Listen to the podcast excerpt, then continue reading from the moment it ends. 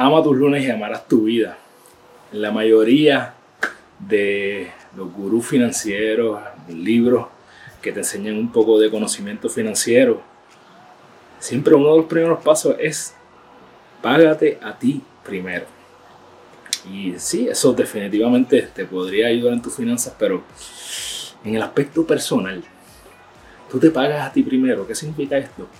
Que vivimos a veces la vida enfocados en lo que tenemos que hacer de trabajo, lo que tenemos que hacer de las demás personas y no nos enfocamos en nosotros.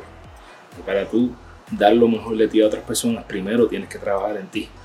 Así que hoy, págate a ti primero. Comienza tu día haciendo las cosas que, que te convierten en la persona que tú quieres ser. Comienza tu día eh, dándote cariño, trabajando en ti, haciendo cosas importantes para ti, para que después tengas una sonrisa para regalarle a todas las demás personas.